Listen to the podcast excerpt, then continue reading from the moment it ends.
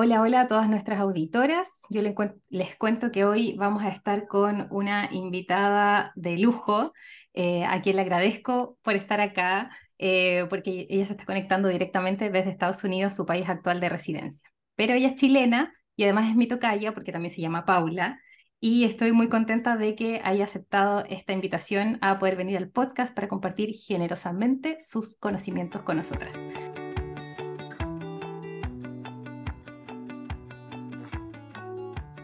Soy Paula Estefanía, profesional de salud apasionada por la nutrición, la ciencia y la cocina basada en plantas. En este espacio encontrarás consejos útiles, experiencias y conocimiento basado en evidencia, cuyo propósito es ayudarte a nutrir tu cuerpo y mente desde el amor propio y la compasión. Además te daré herramientas para que puedas construir y disfrutar de un estilo de vida realmente saludable. Así que dicho esto, bienvenidos y bienvenidas a Nutritivamente, un podcast de salud y bienestar.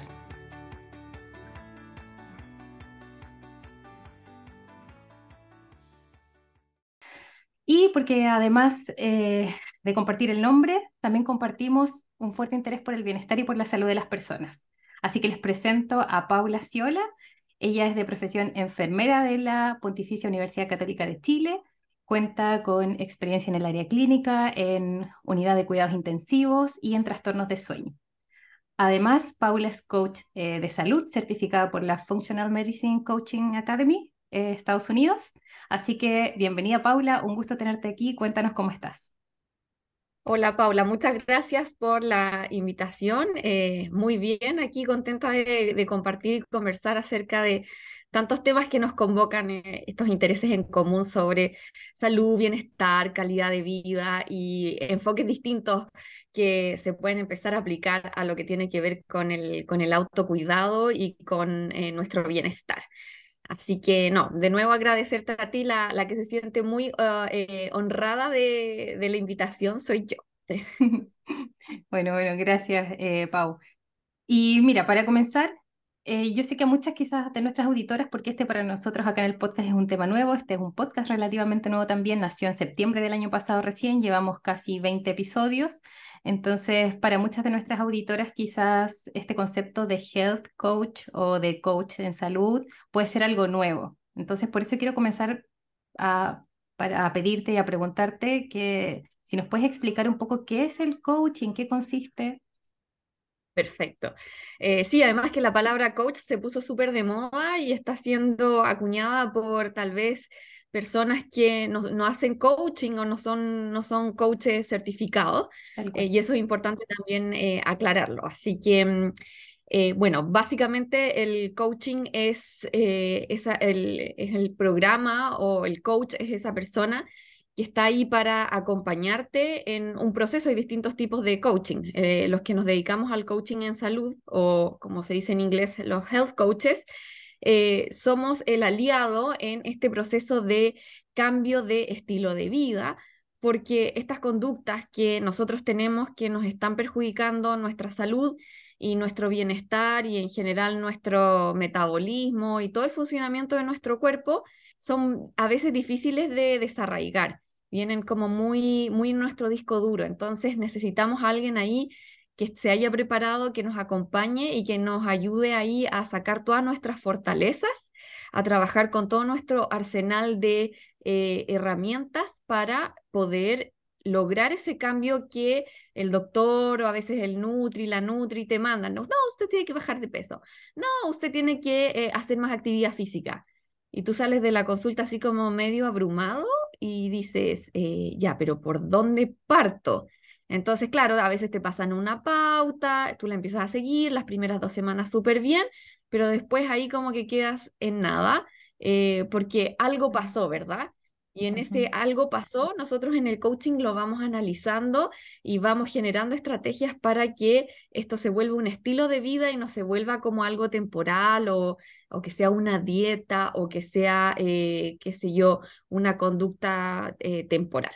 Básicamente eso hace un health coach, es como tu, tu entrenador de hábitos, el, health coach, por lo menos. Sí.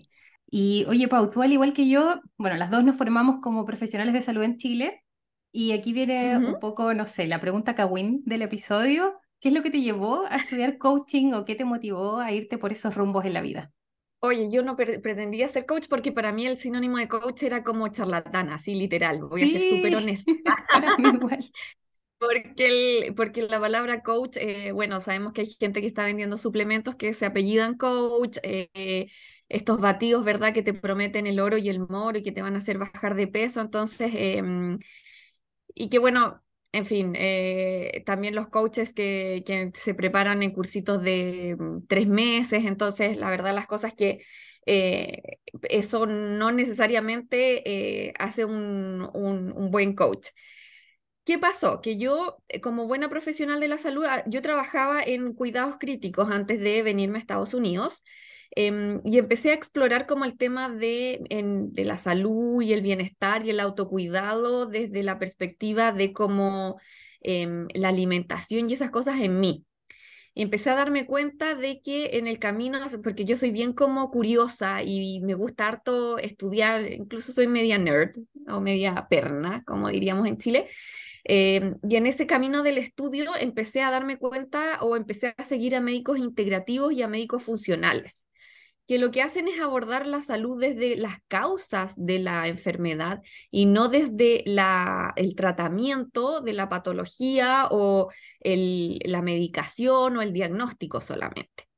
Entonces, en esa, en esa búsqueda me di cuenta que la medicina, tanto la medicina integrativa como la funcional, eh, que son estas nuevas líneas de, em, de, medicina más moderna, más como hippie, dicen algunos, porque también se tienen como una, un enfoque un poquito más holístico y, no se quedan tanto en la, solamente en la parte como médica, em, siempre basado en la evidencia, pero van un poquito más allá. Eh, yo quería aprender de medicina funcional y la certificación de medicina funcional eh, para profesionales era demasiado cara. Entonces encontré este programa de coaching en salud eh, del Functional Medicine, de, medicina funcional, eh, que estaba en, en, combinación con el Institute of Functional Medicine acá en Estados Unidos. Entonces dije, ya, esto es algo más serio, es un programa de un año. Empecé a mirar como el, el currículum que tenían y todo y me metí a eso. Y todos mis compañeros queríamos aprender de medicina funcional. Esto en inglés, ¿ah? Yo ahí me tiré a los leones rápidamente.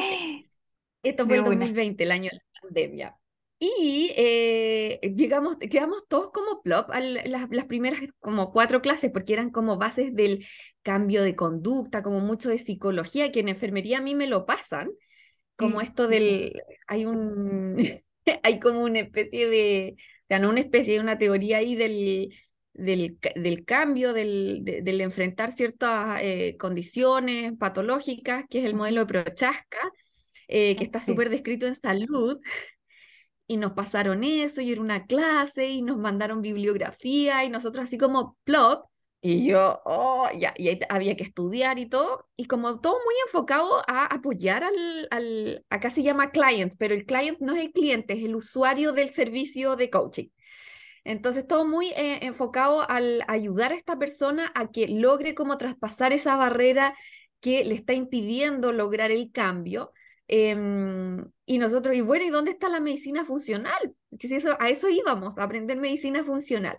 Y después ya más adelante eh, uno empieza a integrar el tema de lo que tiene que ver con eh, hábitos no solamente de alimentación, sino también de sueño, de actividad física, de meditación, etcétera y eh, ahí como que eh, empezó el, el mix.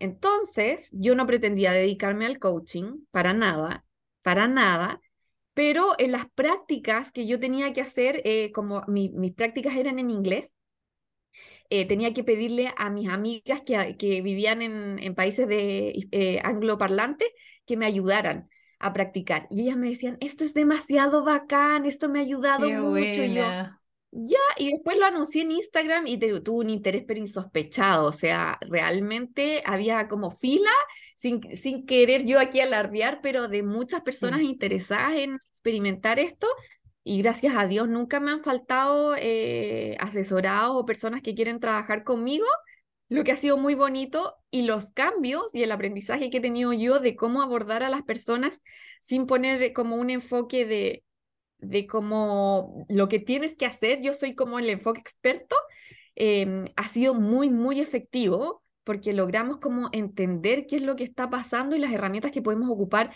en esto de mejorar nuestra calidad de vida. La mayoría de las personas a mí me contactan porque quieren bajar de peso en el camino es muy gracioso, tipo sesión 6, 7, cómo se dan cuenta de, en verdad no tengo que dejar de comer, en verdad tengo que desestresarme.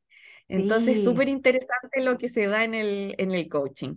Ese fue mi camino hacia el coaching y, ahora estoy en esto y lo encuentro fantástico y, creo que eh, cualquier persona que ha dado bote con varias eh, estrategias que no le resultan, debería intentarlo con el coaching. Oye, sí, desde todo ámbito, mm, como bien dijiste, no solamente la alimentación, porque eh, a veces lo mismo para hacer actividad física, para mejorar nuestros hábitos de sueño, yo, por ejemplo, tengo un enfoque que es desde la, desde la medicina del estilo de vida, pero es muy similar, es muy similar. Tenemos estos, todos estos pilares, ¿cierto?, que tienen esta visión integral del ser humano. Y claro, ahí te das cuenta de que en realidad por ahí debería ir la medicina, porque en el fondo es prevenir. Y, claro. haces eso, tú eres el acompañante de estas personas en estos procesos. Eh, esto de salirse del enfoque experto que dijiste, o sea, no, te pares en una posición de aquí yo soy el gurú, yo soy la gurú, yo soy la guía y yo te voy a decir todo lo que tienes que hacer. No, vamos caminando juntas o juntos este camino. Eh, sí, que hay mucho de ensayo y error. Eh, de la, yo les pregunto en la primera sesión, ¿qué es lo que crees tú, por dónde crees tú que deberías partir? Y todas, todas quieren eh, mejorar algo de alimentación yo te diría que un 60% logra la meta que se pone en alimentación y el 40% no, entonces ya, y tenemos que empezar a revisar otras áreas. ¿Tú crees que quizás podamos partir por eh, mejorar tus hábitos de sueño que son tan, pero tan determinantes en el, bienestar en general, en las hormonas, en el metabolismo, en los niveles de energía, en todo? Ya, y nos vamos por ahí, y ahí empezamos a analizar y empezamos a eh, generar estrategias y ponernos metas y hacer como un plan de trabajo. Sí, tal cual, o sea, como que la medicina encuentro yo, no sé qué opinas tú al respecto, pero como que nos ha, en esto de irse especializando cada vez más, nos hemos ido digregando, como separando en partes. Eh, entonces, como que si nos duele el dedo, vamos al médico del dedo, nos duele la rodilla, al médico de la rodilla. ¿Y qué pasa con nuestra salud mental, con nuestro sueño, que también están las hormonas que, que interactúan ahí, que también influyen a lo mejor en el peso, que también una preocupación tan común de la gente que llega eh, a consultarte. Exacto, exacto. Eh, sí, bueno, yo eh, tengo una, una, opinión similar y también esto como de la mm, tecnologización de, la, de la medicina tampoco ayuda mucho. ¿Por qué? Porque finalmente dejamos de ver al, al, ser humano en su integralidad y, y, y en el fondo el profesional está preparado para hacer un diagnóstico y para dar un tratamiento. Eso, eso como básicamente es el, el enfoque, eh, que no está mal porque los médicos tienen que diagnosticar y tienen que tratar, pero ¿qué pasa con todo el camino que se recorrió para llegar a, ese cuadro que está presentando el, paciente?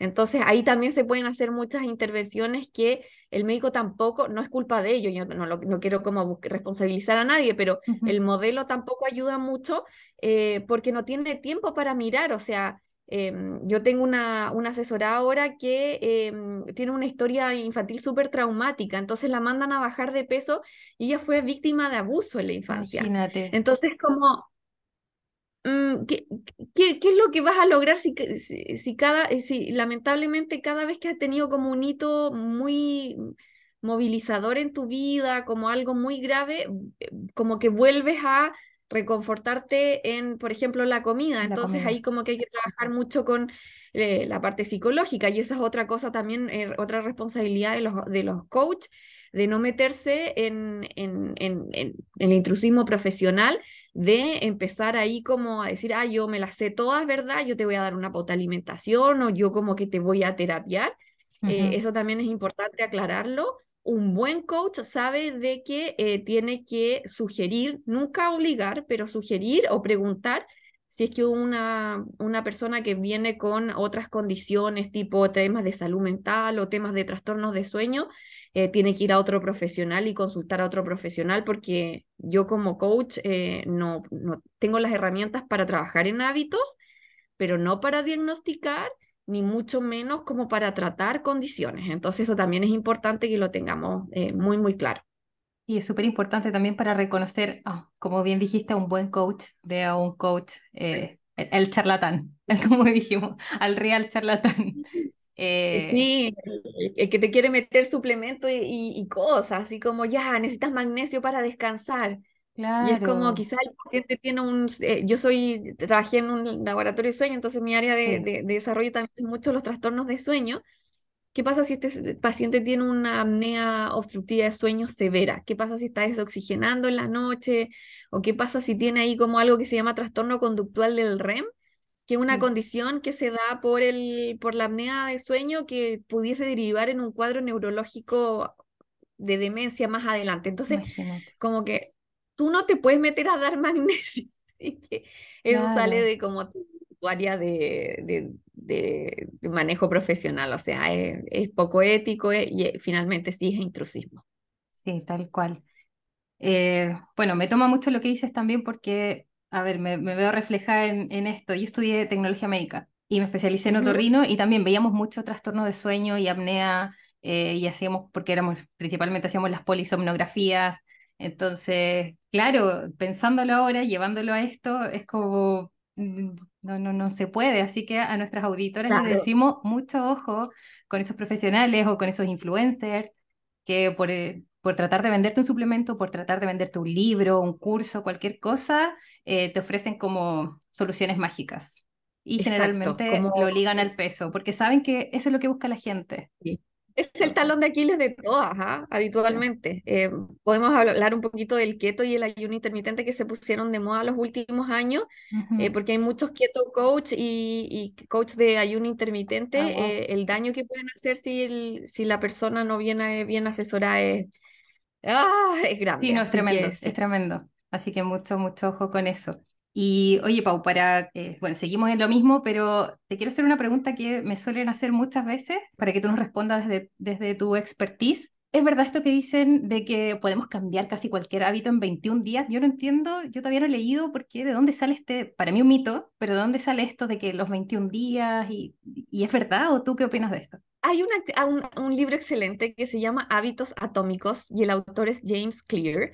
Eh, y él dice que, que más que en la cantidad de días, eh, y yo estoy muy de acuerdo con él, no tiene que ver con eh, la cantidad de días, sino con las veces que tú estás repitiendo la conducta. O sea, por ejemplo, si en 21 días tú logras repetir la cantidad de veces que, que va a alterar el patrón en tu cerebro, sí, 21 días puede ser algo, algo mm, efectivo, pero en otros casos 21 días no es suficiente. Entonces tiene que ver más con el tipo de hábito y la cantidad de veces que tú repites la conducta, pero hay varios otros factores que influyen, ¿ya? Como por ejemplo, y lo que yo me he dado cuenta harto en, en coaching, es el tema del autosaboteo. Hay una situación bien especial que se da y es que nosotros en la vida moderna estamos acostumbrados a sentirnos como incómodos a sentirnos eh, como sobrepasados, estresados, como esto del,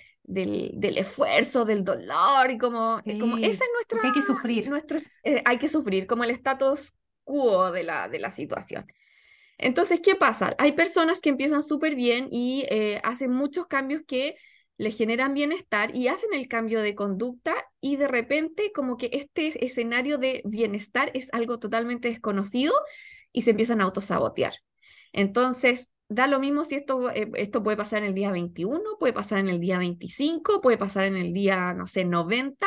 E, eso del autosaboteo hay que aprender a observarlo también. Entonces, el, el tema de los 21 días, yo te diría que sí, es un, es un mito que para algunas cosas sí pudiese funcionar, pero para otras no, no tanto. Entonces hay que tratar ahí como de manera integral el, cambio de hábito, no solamente con la repetición de la conducta, sino también con los factores que están influyendo en ese, en, eh, que se esté presentando eh, esa conducta. Cosas sencillas tipo, yo no sé si te has dado cuenta, pero tú vas de vacaciones y el basurero, en vez de estar a la derecha en el lugar donde tú te vas de vacaciones, está a la izquierda, o el papel higiénico en vez de estar a la derecha, está a la izquierda. Entonces al principio tú vas y de manera instintiva giras hacia la, hacia la izquierda porque en tu casa está a la izquierda. ¿Ya? Entonces como, ay, y te, ay, no, de veras que estoy en otro lugar. Si eso tú lo haces por 21 días, claramente después ya te vas a empezar a girar para el lado que corresponde. Pero no es lo mismo cuando estamos hablando de eh, alimentación ultraprocesada, de hábitos de sueño, de actividad física, de meditación, que creo que yo es, que es el hábito más rebelde que me toca trabajar en coaching. Entonces, no, los 21 días eh, para algunas cosas sí, pero para otros no aplica. Claro, y uno a uno, porque como al final es eso, es, la, es tratarlo de forma integrativa y uno a uno, porque por lo mismo puede ser una persona que sea como muy disciplinada, que a lo mejor tuvo una experiencia de vida que la hizo ser así o que, qué sé yo, de chiquitito era así, quizás lo logran 10 días y otra persona quizás lo logran dos meses. Claro, claro. Y lo otro que también es importante, eh, esto del desafío, desafío 21 días, 21 eh, días para. Eh, ¿Qué es lo que sucede ahí? Que puede ser un buen puntapié inicial para eh, como empezar un cambio, pero por otro lado puede ser muy frustrante que si yo no lo logré los 21 días porque no está personalizado, me frustro y yo digo, no sirvo para esto, que me mm. pasa que lo veo mucho. No, yo no sirvo para esto y se definen. La identidad de la, de la persona viene definida por eh, lo que pasa es que yo soy dulcera, lo que pasa es que yo soy así, lo que pasa es que yo soy asa. Y la verdad de las cosas que no, están así, ellos vienen como, se identifican con eso porque están en, un, en el lugar equivocado con la estrategia equivocada. Entonces también hay que mirar ese punto que es fundamental. Sí, oye, qué bueno que mencionaste también lo del, del autosabotaje, porque para mí es uno de los peores enemigos, eh, entre comillas, de nuestras metas o de nuestros objetivos, porque nos limita, ¿cierto? Esto del autosabotaje es como algo inconsciente, eh, o sea, ¿por qué ocurre? ¿Por qué nos auto boicoteamos en general? Eh, bueno, e, eso, ahí, ahí, ahí, entra mucho el tema del, del, autoconocimiento, que también trabajamos harto en el, en el coaching, porque otra cosa que, que nos pasa eh, en, la vida de hoy es que el ritmo que estamos llevando no nos permite mirar hacia adentro y empezamos a buscar las soluciones fuera y a veces las respuestas las tenemos nosotros mismos. Entonces, como el autosabotaje eh, pasa a ser como algo del piloto automático. Entonces, eh, mi, mi piloto automático es que yo funciono en estos parámetros y si me empiezo a salir de estos parámetros, mi cerebro me empieza a llevar de nuevo hacia ese lugar. Entonces, claro, es algo inconsciente. Si yo no tengo la capacidad de reflexionar de qué pasó, si yo no tengo la capacidad de mirar con calma y de, y, de analizar bien, obviamente no me voy a dar cuenta y voy a circular por la vía con el autosabotaje como una cosa que, se, que sea frecuentemente. No tenemos que olvidar que nuestro cerebro tiene un patrón de ahorro de energía. Entonces, muchos de los hábitos se dan de mm. manera automática porque necesitamos ahorrar energía y sacar a nuestra conducta de esos patrones automáticos le implica a nuestro organismo un gasto energético mayor. Entonces, ¿qué es lo que hace nuestro cerebro protegiendo y decir ahorro de energía? Voy a volver a como este patrón automático. Entonces, eso también hay que empezar a, a, mirarlo. ¿Por qué? Porque tal vez el tema del autosabotaje es, es parte de, como de ese, de ese tema de automaticidad. Y por eso el, el, el, meditar se vuelve tan importante, el tema de cómo andar más pausado, andar más calmado, como eh, tener esta capacidad de estar más presente. Claro, de ir, hacia adentro, a eh, buscar las respuestas adentro.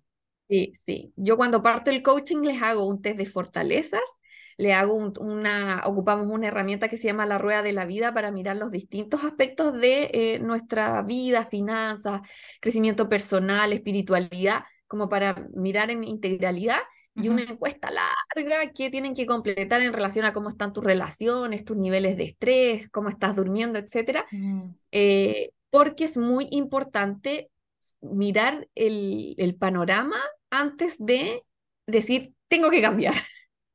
Tengo que saber de qué parto, tengo que mirarme, sacarme la foto. Y la foto no la puedo mirar eh, aquí pegada a la nariz, tengo que alejar la, la, imagen para verla en integralidad y decir, ya, mm, por aquí parece que es este, este trabajo que tengo que hacer para cambiar. Sí, verlo en perspectiva, esto que mencionaste, autoconocimiento, lo tomo, me lo grabo, eh, súper importante entender también nuestra historia. O sea, sí, eso de, de, me gustó esta analogía que hiciste, de la imagen hacia atrás, mirarla como en integralidad, en perspectiva, te permite también mirar, mirarte un poco al pasado y decir, ah, bueno, capaz hago esto porque lo aprendí así, bueno, ahora tengo la posibilidad de agarrar eso, me hago consciente y lo cambio. Exacto. Yo, por ejemplo... ah, perdona. Lo que te iba a decir, eh, después del coaching habitualmente eh, eh, hay otro paso que siguen las, las, personas. Dicen, ah, ya, ahora estoy lista para ir con una nutricionista, ahora estoy listo para ir al médico, ahora estoy listo para iniciar terapia psicológica. Y muchos se dan cuenta de, hoy tengo hartas cosas que resolver, sin necesariamente tener como algo agudo, así como, oh, estoy muy triste, estoy depresivo, no, como me interesa conocerme más, me interesa como explorar un poquito más en mí y eh, deciden iniciar terapia psicológica con, el, con un, enfoque positivo, ¿verdad? De autoconocimiento, de autoexploración y de crecimiento personal. Súper, súper bueno. Eh, no, súper importante también el, e, el, autoconocimiento en general, en general. Y esto de ir a terapia no solamente porque estamos eh, en, el, en el abismo, porque estamos en un hoyo, sino que ir con el afán de progresar, de, crecer. Exacto. Eh, y, lo que yo te iba a decir es que a mí me pasaba, o me di cuenta hace un par de años, y yo tenía como eh, algo muy específico que lo ligué a esto del autosabotaje, autosaboteo, y que era mi perfeccionismo, leyendo unos libros, viendo unas cosas, y dije, parece que parece que el perfeccionismo que a mí me enseñaron cuando era muy chica, que era como algo bueno, me lo celebraban porque, claro, porque me sacaba puro siete o porque me iba re bien en todo lo que hacía, y después me di cuenta que ahora de adulta era una forma de auto boicot porque yo quería empezar algo y llegaba hasta cierto punto y después como por el miedo a, equivocarme o por el miedo a ciertas cosas, hasta ahí llegaba. Entonces me paraba. ¿Es realmente el perfeccionismo, por ejemplo, una forma del auto boicot y hay otras maneras en las que el autosabotaje se expresa? Yo creo que eh, están, están bien ligados y ahí hay que también mirar el tema de la autoexigencia, ¿ya? Eh, las personas que, somos autoexigentes habitualmente eh, estamos un poquito más vulnerables a no perseverar con el cambio de hábito porque o lo hacemos perfecto o no lo hacemos. no lo hacemos. Esto, ¿para qué? E, esto como que se viene un poco la abuela tal vez o la mamá o el papá de ¿para qué vas a hacer eso si no lo vas a hacer bien? Si no lo vas a hacer bien, mejor no lo hagas. No, tremendo. No, no, no, no, no. En el cambio de hábito, eh, siento que es un, un arma de, de doble filo. ¿Por qué? Porque en el fondo ese, ese, esa autoexigencia eh, nos genera niveles de estrés muy altos y no nos permite como progresar, no nos permite como reconocer nuestra naturaleza humana de que todo proceso implica hacer las cosas mal. Cuando recién egresaste, probablemente funcionabas y tomabas muestras, ahí nomás tenía que pedirle a la enfermera o pedirle a la colega que viniera a ayudarte, porque es parte del proceso. Entonces, si tú tienes como el perfeccionismo muy arraigado, eh, claro, ahí como que en estos cambios que uno está tratando de hacer, pudiese ser como una, mm, una amenaza para que tú no continúes porque no lo vas a hacer según tus estándares. Y ahí entra un tema que eh, es súper importante mirarlo, que es que yo lo veo desde este punto de vista. No está descrito así, no, está, no, es que yo lo haya leído, pero el tema del, de la tolerancia y del amor propio. Se describe hoy en día como esto del body positivity y el amor propio de amo mi charcha, amo mi gordito, mi rollito, mi estría. Y eso para mí no es tan, tan relacionado con el amor propio como el hecho de ser tolerar, tolerante y tratarme igual como cuando un niño está aprendiendo. Si yo me trato de tonta, si yo me trato de, es que yo soy así, si yo me mm. trato de floja, que lo escucho mucho, soy chancha, soy floja, soy, em, ¿cómo se llama? Ay, como, hay una palabra que ocupa mucho la gente, así como de que no, yo soy dejada, soy irresponsable, y se tratan con ese, con ese lenguaje, yo también lo he hecho. Eh, sí. Entonces, finalmente, esa, eso significa como un, un, amor propio que tiene que trabajarse y, y empezar ahí como a construir eh, este, como esta tolerancia y saber que me voy a equivocar en el proceso. Porque si yo lo quiero hacer todo perfectito, llevémoslo a, qué sé yo, actividad física. No, voy a entrenar tres veces a la semana y voy a hacer cardio y voy a hacer fuerza y un día no pudiste ir porque, qué sé yo, saliste tarde del trabajo X, ah, no, es que no lo hice, entonces ya no, no continúo. Hasta aquí llegué. Y echamos, y echamos por la borda todo el, progreso, aunque haya sido pequeño, lo que sea, lo tiramos por la borda. Exacto, exacto. Entonces estamos como, y esta sociedad también valora mucho el hecho de, eh, hacer las cosas como súper bien. Eh, eh, lo vemos en las redes sociales, ¿verdad? No, ella creció en 10.000 seguidores en dos meses. Hola, mi cuenta de Instagram tiene como seis años y yo voy en 23 mil seguidores y, y, yo despotricaba y me enojaba porque crezco tan lento. Todo proceso toma tiempo, todo proceso toma tiempo y uno, uno tiene que tener esa, esa tolerancia y esa autocompasión sin ser condescendiente. Esto no significa, ah, no es que me va a comer un chocolate porque estoy triste y no, o sea, también tiene que ver con esta autocompasión de decir, hoy día sí Entiendo que estoy estresado, entiendo de que el chocolate como que me reporta eh, este como placer inmediato, pero mañana retomo mis hábitos. O sea, también hay que ser en ese bien eh, consciente. Tal cual. Y, y, también buscar estas otras formas de eh, buscar placer, por ejemplo, buscar calma, tener varias herramientas para pero bueno, lo de la autocompasión súper importante, es algo que también intentamos mucho transmitir en el mensaje de este podcast, de de ser amorosas con nosotras mismas, de autocuidarnos, de buscar estrategias para autocuidarnos en el día a día sin necesidad de gastar, no sé, mucha plata o muchos recursos. Hay tantas cosas pequeñas que podemos hacer.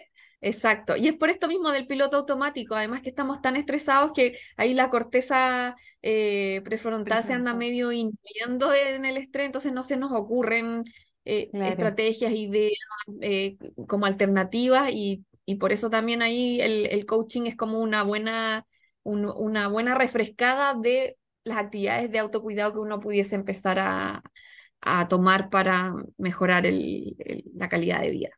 Claro, y yo creo que también esto de la, de la comparación, que a veces pensamos que no podemos porque como vimos a la influencer o como vimos a esta persona a la amiga, la no sé quién, que hizo esto, entonces como yo no puedo, no tengo acceso a eso, ah, entonces no, no, como que no, no hubieran más posibilidades. Entonces ojo con la comparación. Claro, exacto. O eh, mira lo que, le lo que se demoró ella versus lo que me demoré yo. Entonces como no, no, no aplica, no, no funciona así. Son hormonas distintas, son situaciones familiares distintas, niveles de estrés distintos, situación económica distinta, carga laboral distinta. Todo, todo, todo todo, vernos desde esta perspectiva amplia. Y hay una frase que yo recuerdo que me parece que la leí en tu cuenta, eh, que es muy atingente a este tema y que me la guardé también. Creo que decía como, busquemos el progreso, eh, no la perfección. Entonces, ah, la quería mencionar porque creo que era tu frase. No es mía, es de, es de otra coach que se llama Beatriz Larrea, que es mexicana y vive en España, pero yo la, la, tomo mucho porque en, eh, nos ayuda como a aterrizar a que no lo vamos a hacer perfecto, pero que eh, tenemos que ponerle las fichas al progreso. El progreso es más importante que la perfección porque la perfección finalmente no existe. Exacto. Cuando nosotros logremos ese resultado que en un comienzo eh, consideramos perfecto, cuando ya lo logremos vamos a querer ir por más, entonces ya no va a ser perfecto ahí. Entonces, e, eso, eso es importante y lo que te lleva a ese punto de A hasta B es el, son esos avances, son esos progresos y ahí es donde uno tiene que apostarle la energía, el, la, la, parte económica, el, los esfuerzos, todo lo tienes que poner en, el, en, en progresar.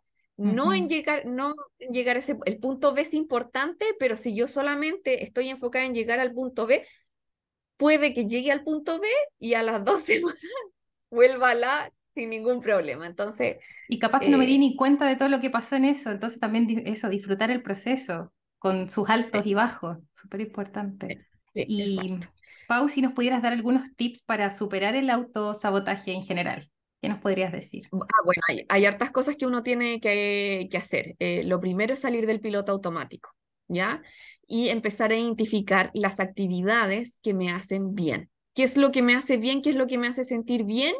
Eh, es muy importante porque a veces es como, hay cachado cuando no quieres ir a hacer ejercicio, y, pero cuando sales del, de tu rutina de ejercicio te sientes como en una poderosa, sí. plena. Ya. Sí, sí, sí. Eh, eso e, es, un claro ejemplo de autosabotaje cuando tú no quieres ir, eh, entonces tienes que conectar con lo que vas a sentir después. Entonces tienes que dejar un poquito de lado la gratificación instantánea de quedarte en tu sofá viendo Netflix o eh, la comodidad o lo calientito de, de tu hogar o lo fresquito dependiendo de la, de la temporada del año que sea, ¿verdad?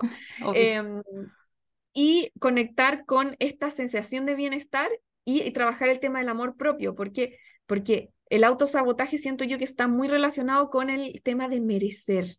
¿Me merezco o no me merezco esto? Entonces, de repente, como, mm. claro, darte cuenta que tú eres merecedora de bienestar.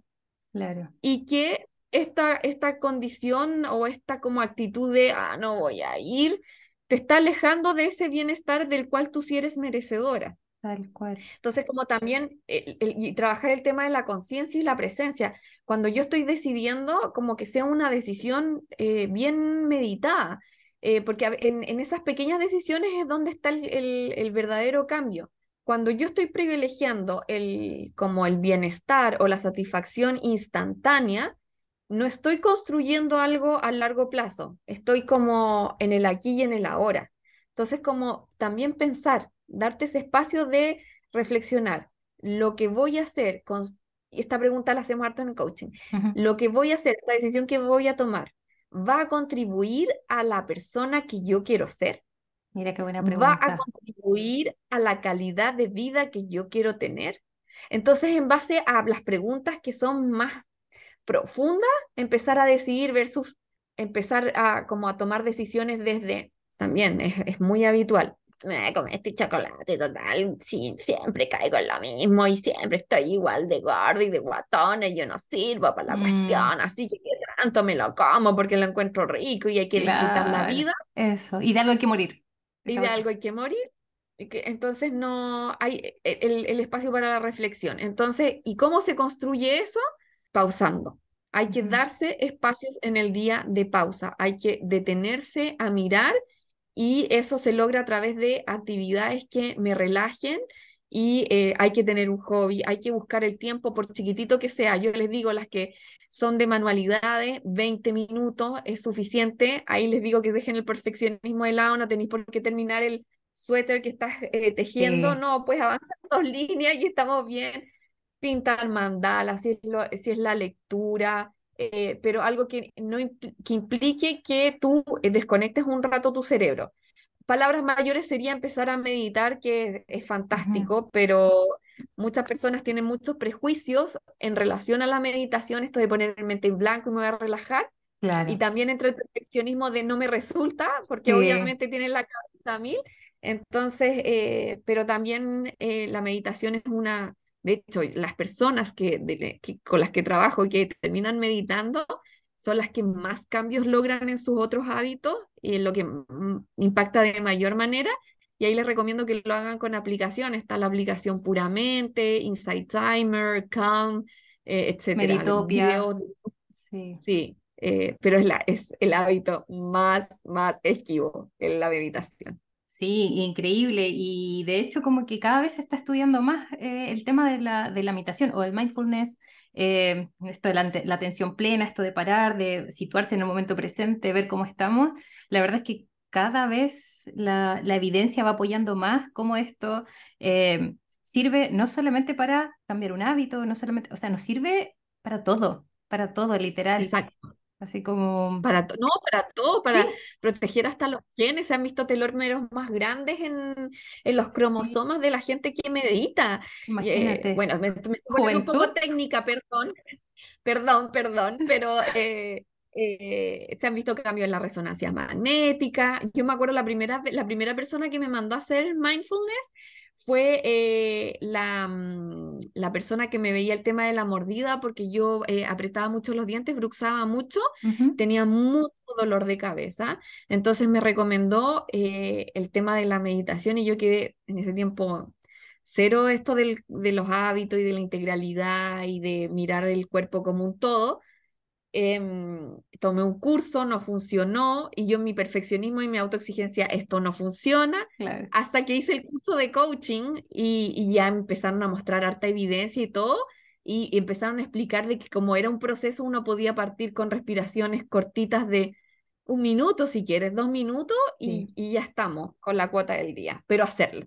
Claro, pero a veces como que en eso también, de nuevo, del perfeccionismo o de decir, un minuto, dos minutos, no va a servir de nada yo debería sentarme y, no sé, estar 15 minutos en silencio con la mente en blanco, como dijiste.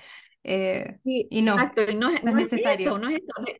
De hecho, lo, lo, lo, lo, representan muy bien en esa película que actúa Julia Roberts de Comer, Rezar, Amar. Ella se va a la India mm. y empieza a pensar cuando está haciendo la meditación y cómo va a ser su cuarto de meditación y, ahí entra el perfeccionismo, ¿verdad? De cómo lo voy a hacer súper bien para que esto realmente funcione. Claro. No. Tener, tener la velita y tener esto, porque vimos de nuevo, vimos a alguien que hace esto. Entonces, como yo no tengo la velita, no tengo al Buda, no tengo esto, bueno, no me va a resultar. No, de hecho, yo a veces cuando ya se me fue el día y ya como que me da lata porque también entre el autosaboteo, yo no soy perfecta, visto mucho de eso.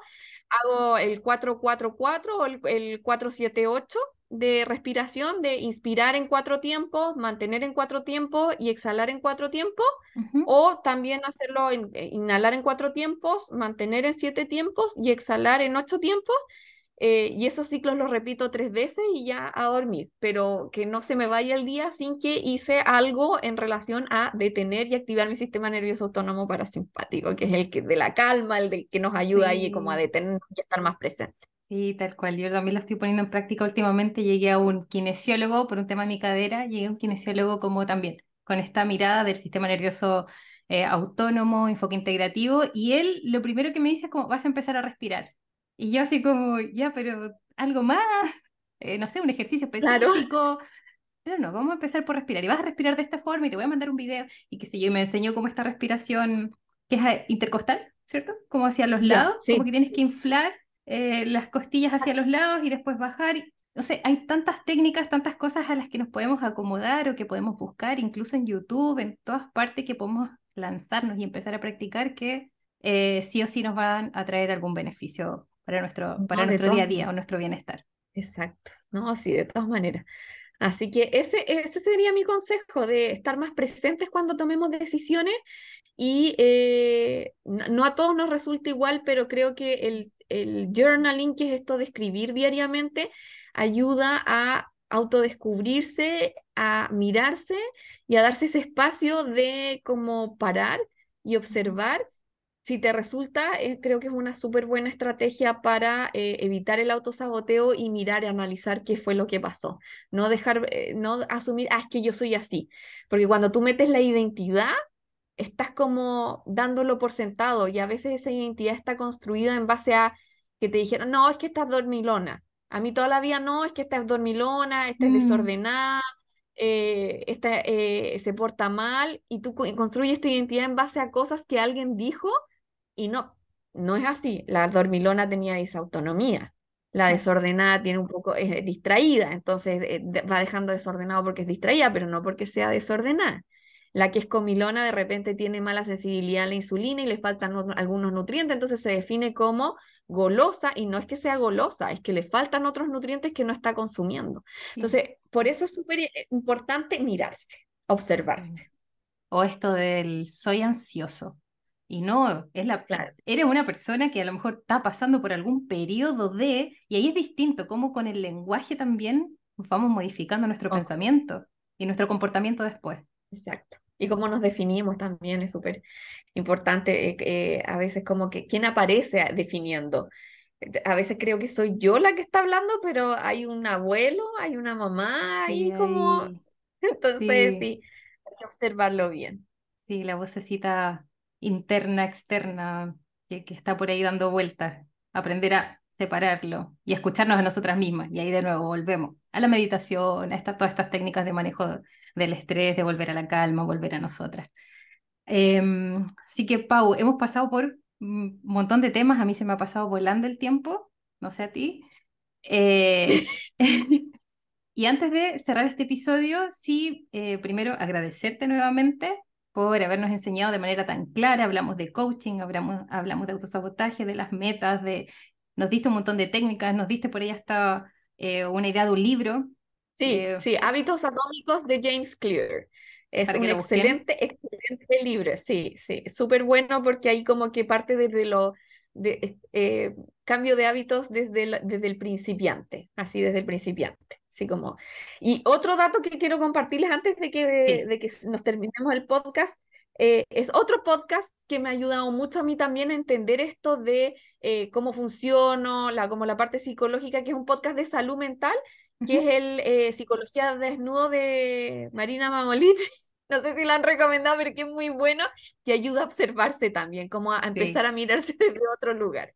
Sí, buenísimo. Bueno, para nuestras auditoras ya saben que yo la vivo citando a Mamoliti. ya, sí, Así que, ¿no? no, no, pero está bueno recordarlo y que lo podemos recordar siempre y que tengamos la mayor cantidad de herramientas o de estrategias para eh, poder mejorar, en el fondo para poder tener una mejor calidad de vida. Así que eh, te agradezco, Pau, por habernos enseñado de forma tan alegre, con ese carisma que tienes, que te caracteriza. Eh, y antes de cerrar el episodio, te quiero pedir dos cosas. Primero, que nos digas cómo podemos encontrarte en redes sociales, en Instagram, Facebook, TikTok, lo que tengas para poder ir y, poder, ir a seguirte. Y segundo, que nos dejes con un breve consejo final para nutrir nuestro cuerpo y nuestra mente desde el coaching de salud y los buenos hábitos. Algo muy simple. Eh, perfecto.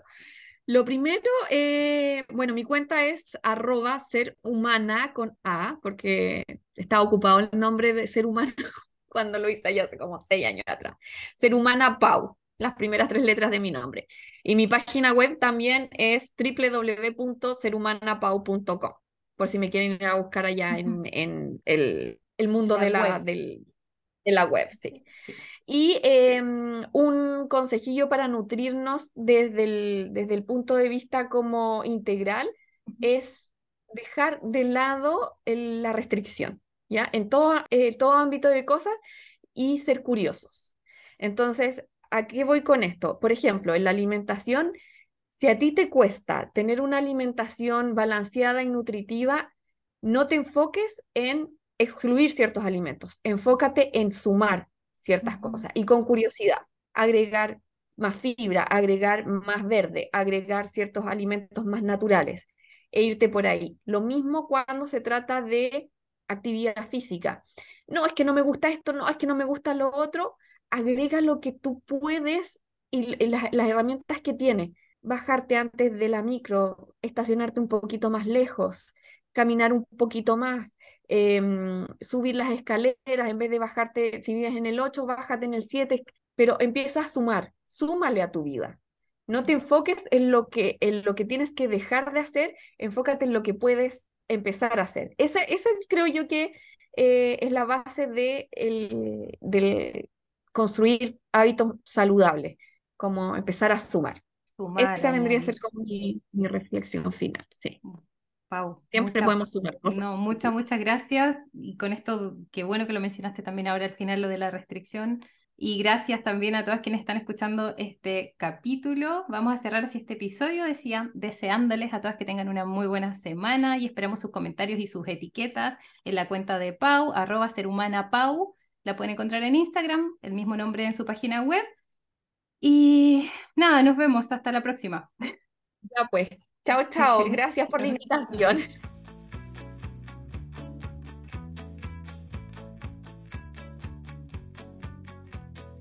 Gracias por escuchar este episodio y apoyar este proyecto que construimos en conjunto. Si quieres seguir reflexionando en torno a estos temas, no te pierdas el próximo episodio de esta temporada. Y si de paso te animas a calificar el programa en esta plataforma, te estaré sumamente agradecida. Si quieres tener ideas para comer más saludable, búscame en Instagram como Paula Estefanía y como siempre recuerda, no eres lo que comes, eres mucho más. Hasta luego.